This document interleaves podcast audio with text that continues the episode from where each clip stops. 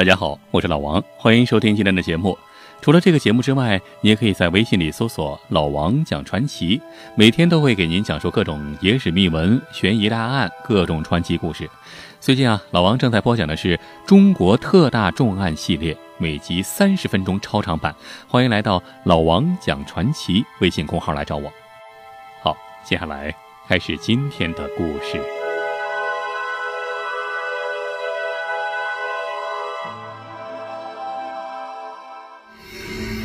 现实版嗜血法医，美国编剧杀人案。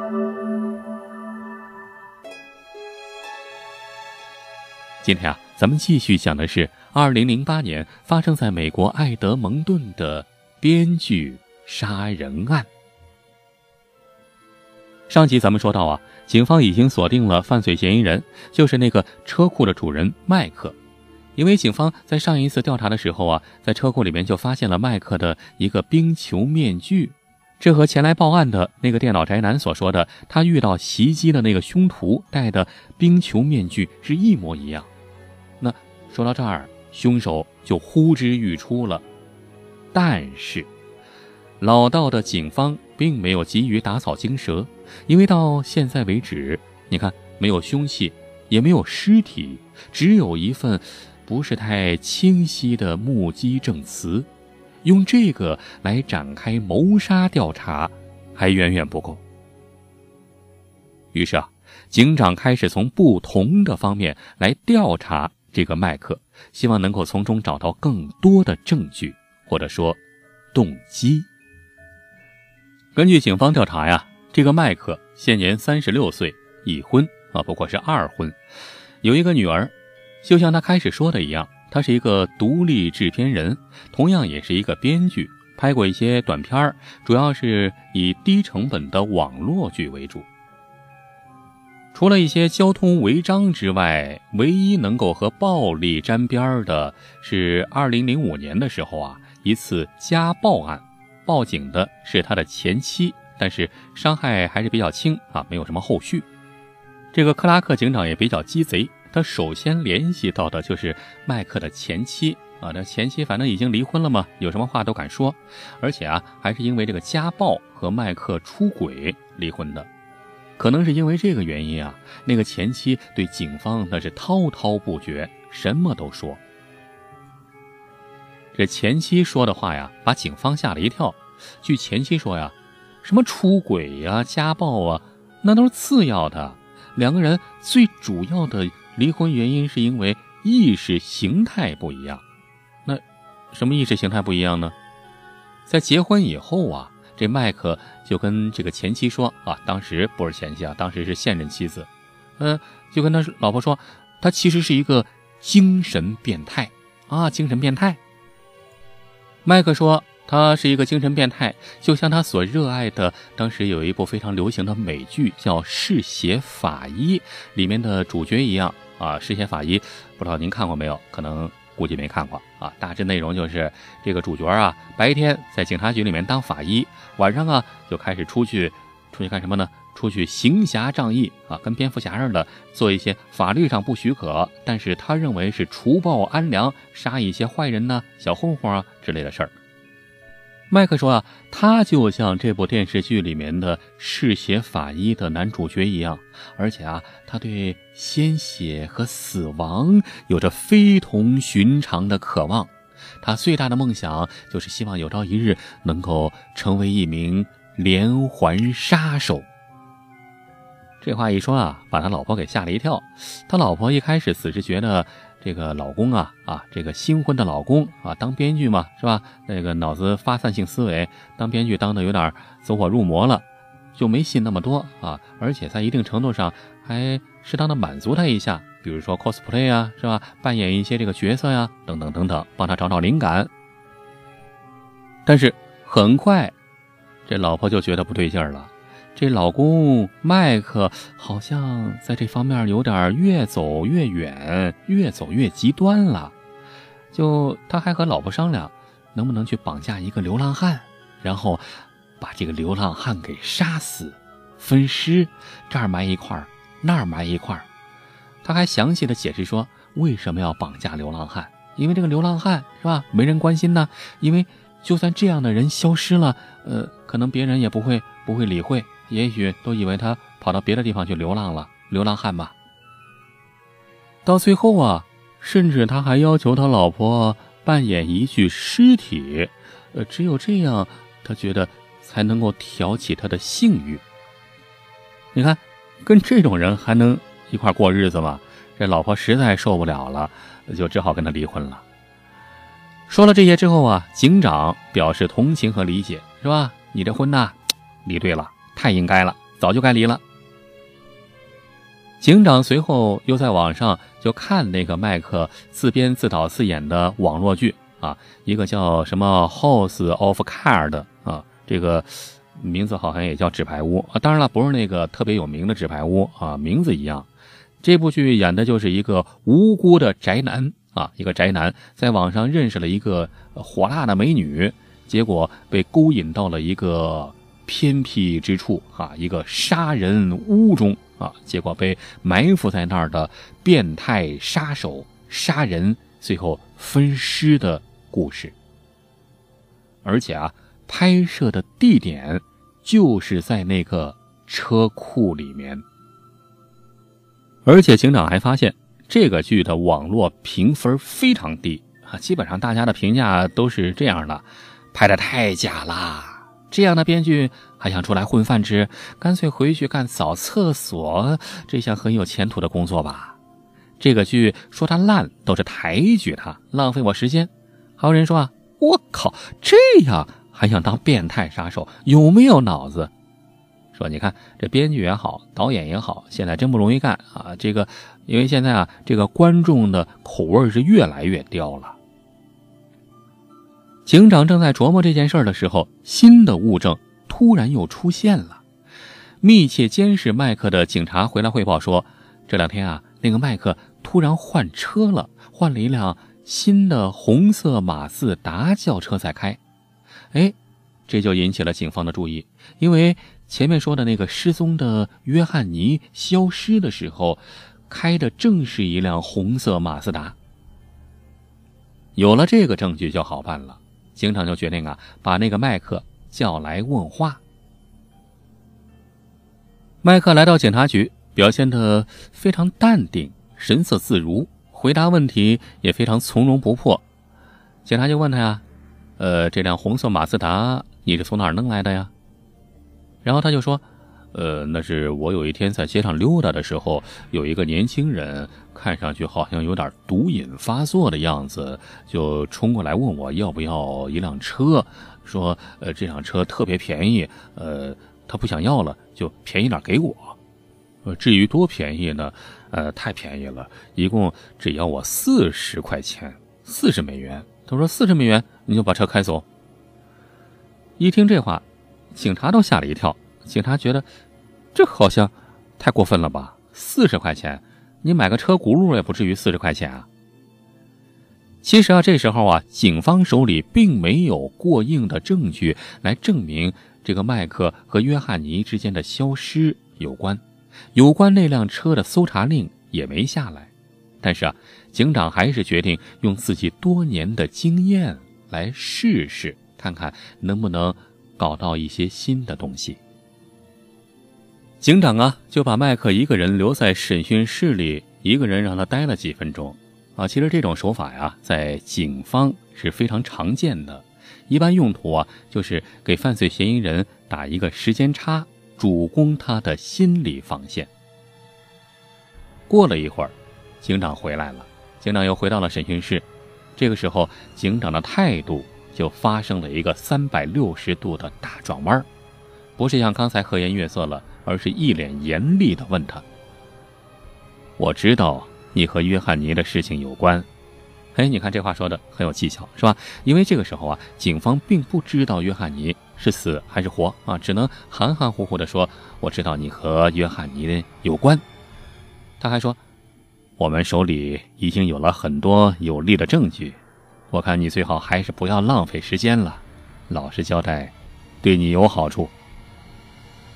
其实啊，警长这么说，那就明显是在诈这个家伙是吧？炸这个麦克。可是听了这话之后啊，麦克脸上当时是看不出什么或喜或悲的表情，而是一言不发的看着警长。俩人就这么大眼瞪小眼的，就干坐了几分钟。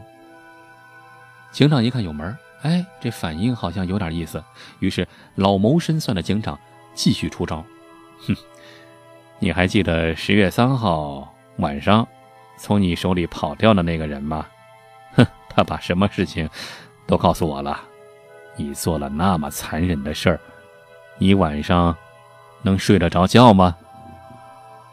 一听这话，麦克突然站起来了，就说了一句话：“嗯，你怎么知道我睡不着觉啊？”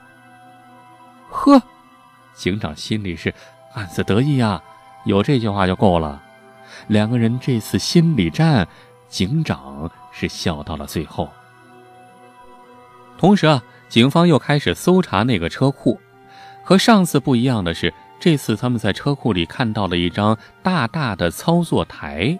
通常都是猎人们把猎物放上去用来切割猎物的，而且在这个车库里做了荧光测试之后，发现地面上曾经有过大量的鲜血，但是啊，地面已经被洗过了，所以无法取样。同时，在旁边的储物柜里还发现了很多胶带和塑料薄膜，还有一套包括剔骨刀、砍肉刀在内的刀具。屋里的一个大铁皮桶里有被烧过的痕迹，车库后面的草坪上同样也有被烧过的痕迹。在搜查中还找到了第一个受害者口中说的那个冰球面具，最重要的是，在上面发现了这个宅男的血迹和 DNA，并且在上面发现了那个人的血迹和 DNA，还有那个案件中提到的自制的电击棍和塑料枪。另外一组人员在麦克家里收走了他的电脑，电脑鉴定人员在电脑里修复了一篇被他删掉了的文章，名字叫《S.K. 的自白》。什么叫 S.K. 的自白啊？在英语里啊，S.K. 就是连环杀手的简称。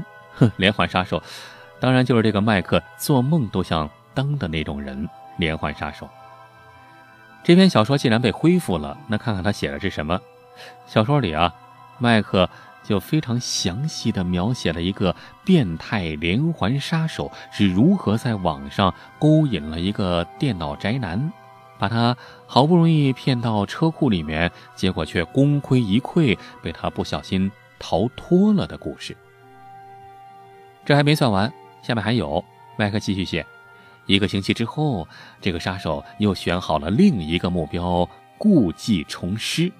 这次他终于成功的在车库里把那个猎物杀死了，然后分尸，把尸体放到铁皮桶里焚烧，把没有烧化的部分倒进了下水道。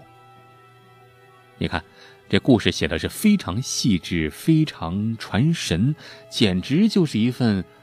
简直就是一份招供书嘛，而且里面所说的细节也和第一个受害人啊，就是那个电脑宅男在警察局里招供的一模一样。但是，尽管有了这些证据，警方还是无法把这个麦克定罪。尽管他们已经证实了那个红色马自达那辆车呀，确实是来自约翰尼，但是麦克一口咬定。是从别人手里花四十块钱买过来的，而且车库里提取不出任何有关约翰尼的血迹啊或者 DNA，他的小说全用的都是化名，最关键的是没有尸体。麦克说啊，他的那个小说啊，那全是他自己编的，胡编乱造啊，是吧？你们警察也找不到凶器，也没有尸体，这个案件的证据是不少。但是硬伤也不少，所以呢也无法直接提出起诉。警方只好退而求其次，就对麦克呀提出了人身伤害的起诉。为什么提出这个起诉呢？因为一开始不是给您讲过吗？呃，那个人十月三号去的时候，结果被他给打昏了，好不容易从里面给爬出来了。哎，这个就是人身伤害这件事儿能够定麦克的罪，但是定不了他杀人罪，还能够定他一个人身伤害和一级谋杀未遂。哎，提出这两项起诉。不过呀，在等待开庭的这段日子里，警方并没有放弃，而是利用一切机会，企图从他嘴里问出尸体的下落。警方先是找来了被害人的家属，对他晓之以情，然后又找来麦克的老婆和孩子，继续动之以理。警方也三天两头的开着警车带他出去转，希望从他的表情和言语中猜出抛尸的地点。可惜啊，面对这一切努力，这个麦克就是油盐不进，死活不说。二零一零年六月。就在案发之后的第八个月，这个麦克突然要求和警方会面。他的条件是，谁来都行，就是不要那个克拉克警长。看来他已经讨厌上这个克拉克警长了啊！对于这个要求，警方当然就答应了。于是马上就派出了另外两名警察。见面不到五分钟。这个麦克就给了警察一份地图，上面明确的标记了城市北边的一处地址。就在这个地点的下水道井盖里，警方终于发现了失踪的约翰尼的尸体。凭着这一证据，对麦克的一级指控谋杀终于成立了。这个麦克突然决定和警方合作的原因。啊，一直都不清楚。其实啊，如果他不说出尸体的下落，警察还真拿他没办法。但是最后，他可能是良心发现啊。不管怎么说，总之是交代出了尸体的下落。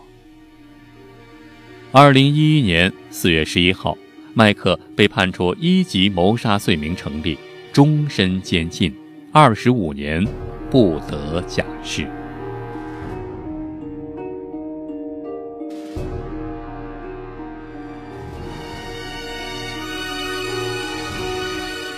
好了，今天的故事就说到这儿了。除了这个节目之外啊，如果您还想听到别的好玩的、有趣的语音故事，也欢迎您在微信里搜索老王的微信号，叫老王讲传奇，每天都会在微信里给你讲述各种各样的野史秘闻、悬疑大案、各种传奇故事。尤其是向您隆重推荐的是，最近啊，老王正在播讲一部中国特大重案系列。每集三十分钟超长版，欢迎到老王讲传奇微信公号里来找我。好，今天咱们就说到这儿，感谢您的收听，下期咱们再接着聊，下期再会。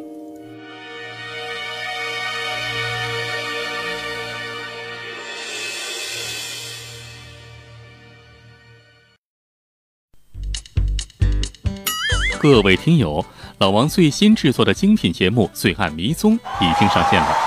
世界著名犯罪悬案、奇案、重案、谜案全记录，每集三十分钟超长版，让你一次听到爽。欢迎大家收听，方法非常简单，点击您现在正在收听的蜻蜓 FM 页面上老王的头像，就会嗖的一下蹦出来《罪案迷踪》，点击就是支持，谢谢捧场。